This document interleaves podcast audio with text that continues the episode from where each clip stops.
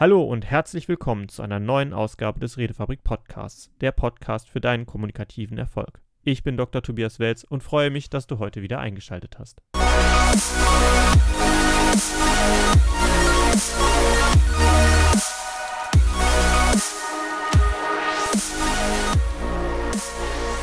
In der heutigen Folge werden wir uns einmal genauer anschauen, was die Schlagfertigkeit ausmacht und ich werde auf drei Tricks eingehen, die man grundsätzlich beachten sollte, wenn man denn schlagfertig reagieren möchte oder es vorhat, sein zu müssen.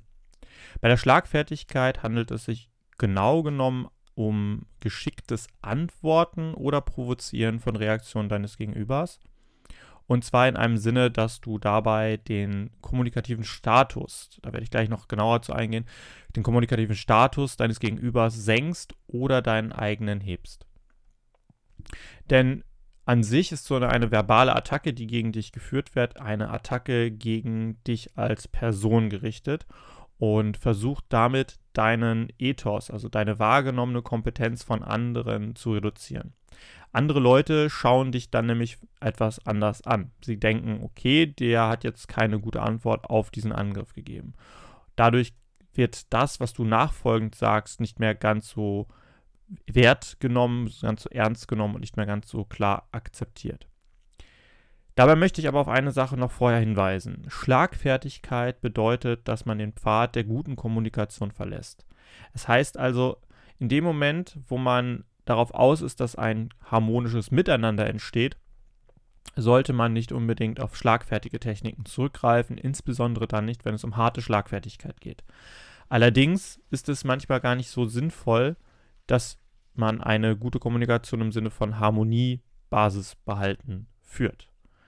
Wenn es nämlich deinem Gegenüber überhaupt nicht interessiert, ob er, ob er in deine Gruppe hineinfasst, dass, dass es ruhig in der äh, Truppe bleibt, dass man ähm, ein gemeinsames Ziel vorantreibt und so weiter, sondern er seine eigene Agenda durchführen möchte und dann auf die persönliche Ebene geht, um dich zu attackieren, dann ist aus meiner Sicht Schlagfertigkeit zur Selbstverteidigung, verbaler Selbstverteidigung durchaus angebracht.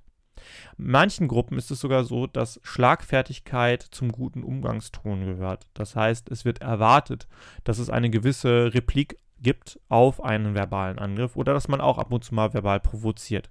Das kann zum sozialen Miteinander gehören, hat aber immer etwas damit zu tun, in welchem kommunikativen Status wird der andere wahrgenommen und darüber werden zum Teil auch kleinere Rangkämpfe durchgeführt. Das muss jetzt nichts Schlechtes sein, nur ich möchte, dass es jedem bewusst ist, wenn man schlagfertige Techniken ansetzt, dann ist man in einem Bereich, wo es darum geht, Hierarchien rauf oder runter zu gehen oder zumindest in der Situation, in dem Frame, in der Gelegenheit, in der man gerade ist, seinen kommunikativen Status zu erhöhen oder zu senken. Da sind wir jetzt auch quasi schon beim kommunikativen Status. Was, was ist das? Es ist erstmal so eine Modellannahme, mit der man ein bisschen das Verhältnis, was da passiert, ähm, besser durchdenken kann. Wenn ich eine verbale Attacke bekomme, wie zum Beispiel deine Mutter isst Kürbisjoghurt mit ganzen Früchten, dann ist das ein Angriff gegen dich als Person über eine Stellvertretung, nämlich in dem Fall über so einen klassischen Deine Mutterspruch.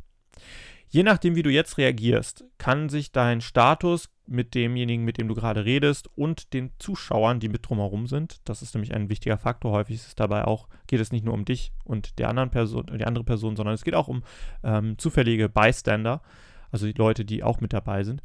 Je nachdem, wie du jetzt reagierst, souverän oder mit dem gleichen Spruch oder beleidigt, wird erkannt, okay, diese Person hat den und den Status, die und den Rang und deswegen darf sie so reagieren. Jemand, der einen hohen wahrgenommenen kommunikativen Status hat, der kann auch Witze machen, der darf Ironie machen, weil das nicht unbedingt direkt missverstanden wird. Dabei darf man nicht den Fehlschluss machen zu sagen, sozialer Status ist der kommunikative Status. Der soziale Status spielt natürlich mit rein, ist aber nicht das ausschließliche Kriterium. Es kann natürlich auch sein, dass jemand durchaus den höheren sozialen, Anführungszeichen, sozialen Rang hat, indem er beispielsweise als Vorgesetzter dabei ist, aber dieser Person keinen hohen kommunikativen Rang zugestanden wird. Das heißt, das, was diese Person sagt, wird nicht unbedingt so Auswirkungen haben, wie sich diese Person das wünscht, weil der Status, den man selber tatsächlich einnimmt und hat, sollte zu dem passen, was man auch kommunizieren möchte. Man kann sich also auch bewusst in einen niedrigeren Kommunikationsstatus begeben oder in einen höheren künstlich hineingeben. Da ist es nur abhängig davon, was du erreichen möchtest. Nicht unbedingt ist hoher Status besser. Allerdings gibt es bestimmte Spielregeln, an die man sich halten sollte, was dann, was das angeht, wenn man im hohen Status oder im niedrigen Status ist.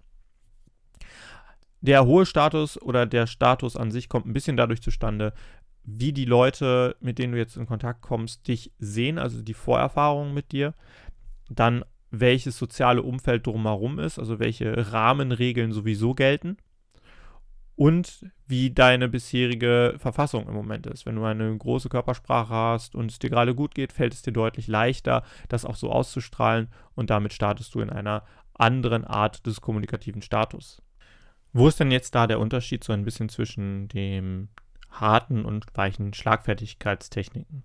Im Grunde genommen lässt es sich auf die Aussage runterbrechen, weiche Schlagfertigkeit ist darum bemüht, dass dein Status, kommunikativer Status erhöht wird und du dadurch mehr Kompetenz, mehr Wichtigkeit, mehr Bedeutung zugestanden bekommst im Ethos-Sinne, dass du halt auch deine Grenzen aufzeigst, aber auf eine Art und Weise, die im Grunde genommen deine Wertigkeit erhöht, statt dem anderen runterzumachen.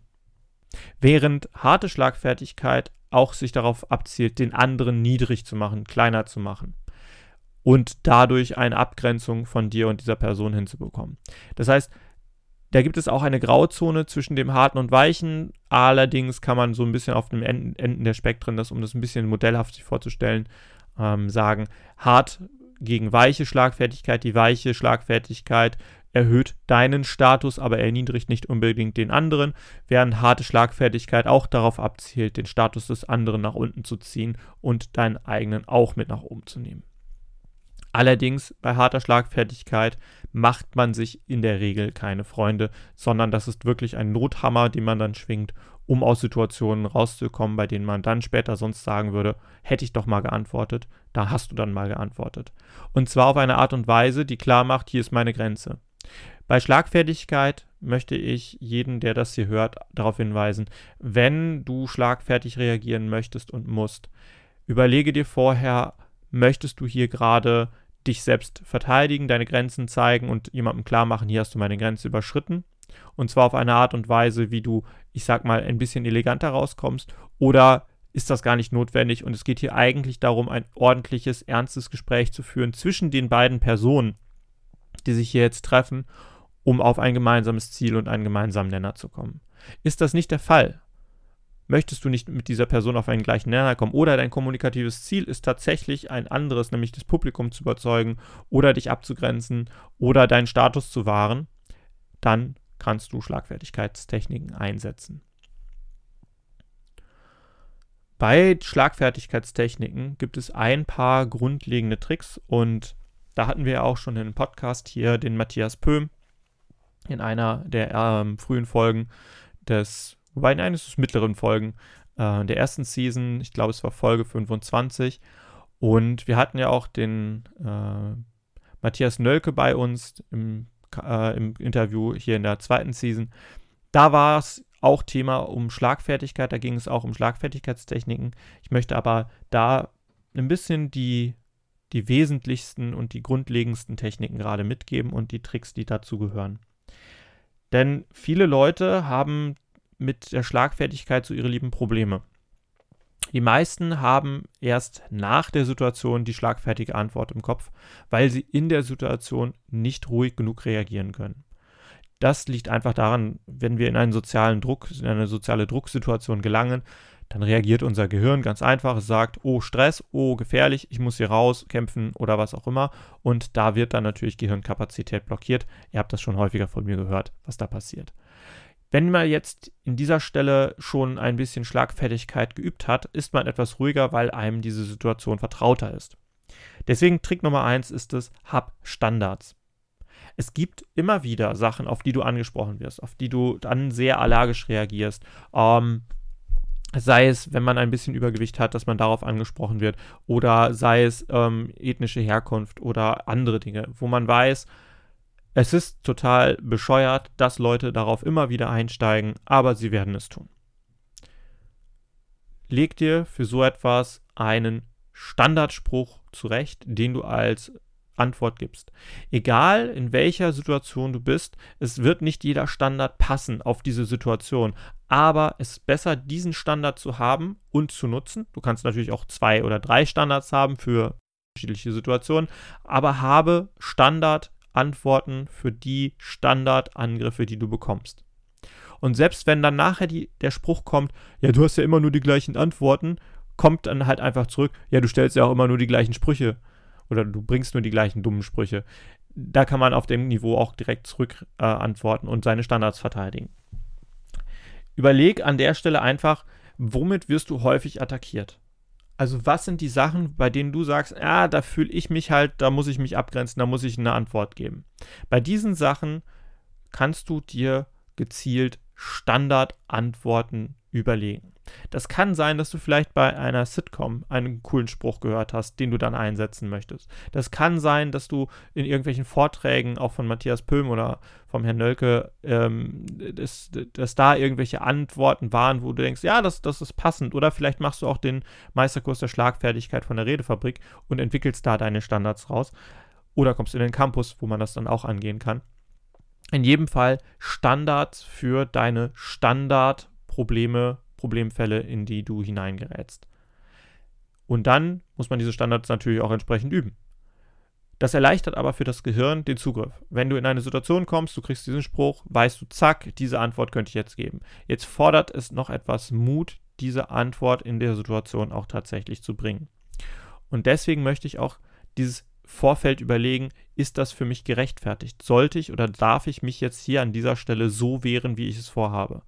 In vielen Fällen ist es so, dass es Männern leichter fällt, eine harte Antwort zu geben als Frauen. Das liegt aber eher an der Sozialisierungssituation, denn wir sind häufig als Männer in den Situationen, wo man gegenseitig verbalen Schlagabtausch macht und das so kumpelhaft gemeint ist. Allerdings ist das natürlich auch eine Art Rangfolgenkampf während das bei Frauen kulturell eher weniger der Fall ist, dass man verbal aufeinander einhackt, zumindest wenn man ähm, da die, das, die Absicht hat, eigentlich als, als funktionierende Gruppe zusammen zu interagieren.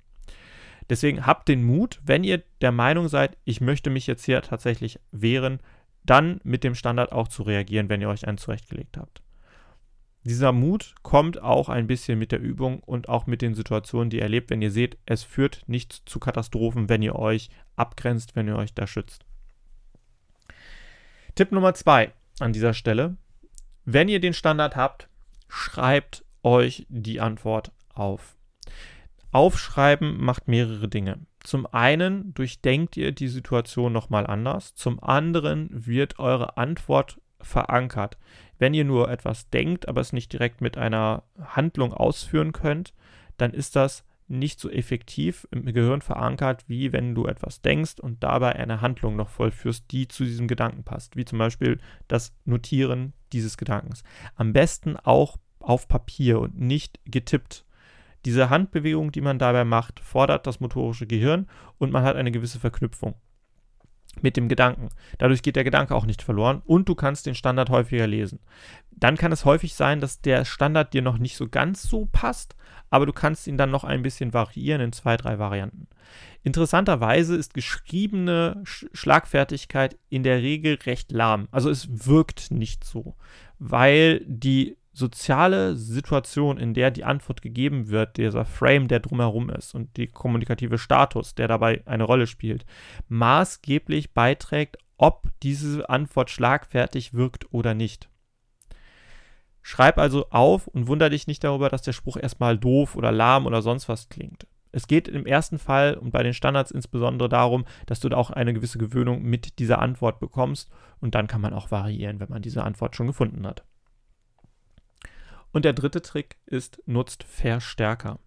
Verstärker sind paraverbale und nonverbale Signale, mit denen ihr eure Antwort etwas mehr Durchschlagskraft gebt. Und diese Durchschlagskraft kommt dann tatsächlich auch durch eure Präsenz im Raum. Das heißt, manche dieser Verstärker, die ich jetzt gleich nenne, werden nicht unbedingt darauf zutreffen, wenn ihr zum Beispiel nur telefoniert, aber durchaus, wenn ihr wieder Videokonferenz habt, aber insbesondere im Face-to-Face, -face, wenn man sich gegenseitig begegnet. Der erste Verstärker, den ich euch mitgeben möchte, ist tatsächlich Pausen setzen. Ich habe eine ganze Folge zu Pausen gemacht. Pausen sind extrem wichtig in der Rhetorik. Pausen sind extrem wichtig in der Kommunikation. Pausen sind auch extrem wichtig in der Schlagfertigkeit.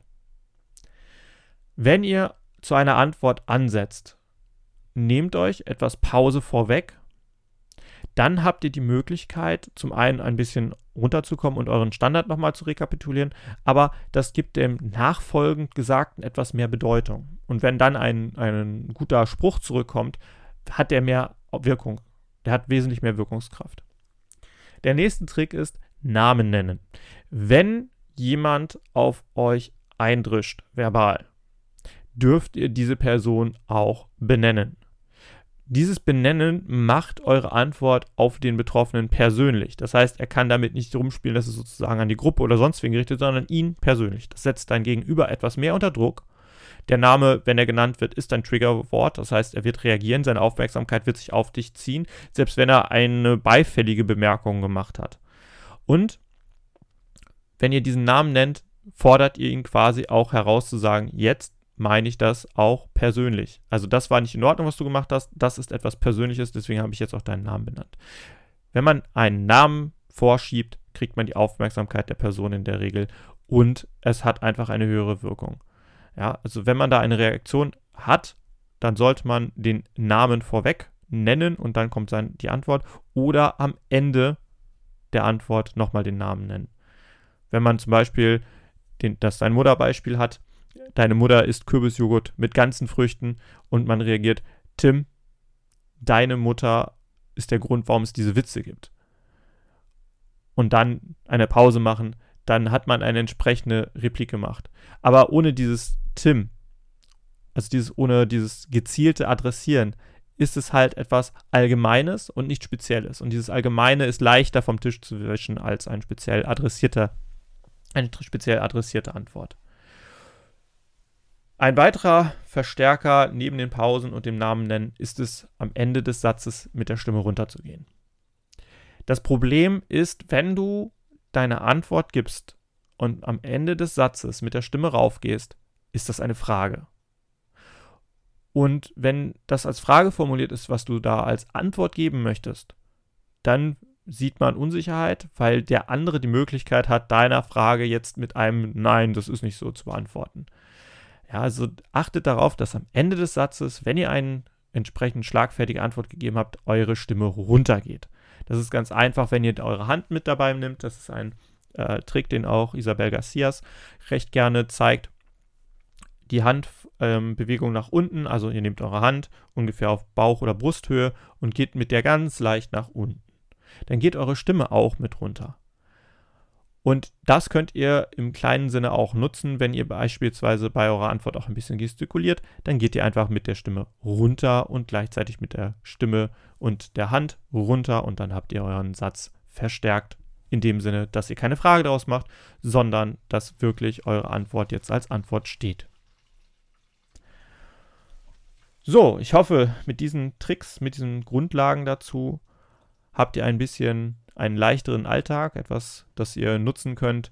Ihr schreibt euch schön die Standards auf. Wenn ihr dabei Hilfe braucht, wenn ihr dabei irgendwelche Ratschläge sucht, schreibt uns auch gerne einfach an podcast.redefabrik.net oder kommt auch direkt in den Redefabrik Campus unter redefabrik.net-campus.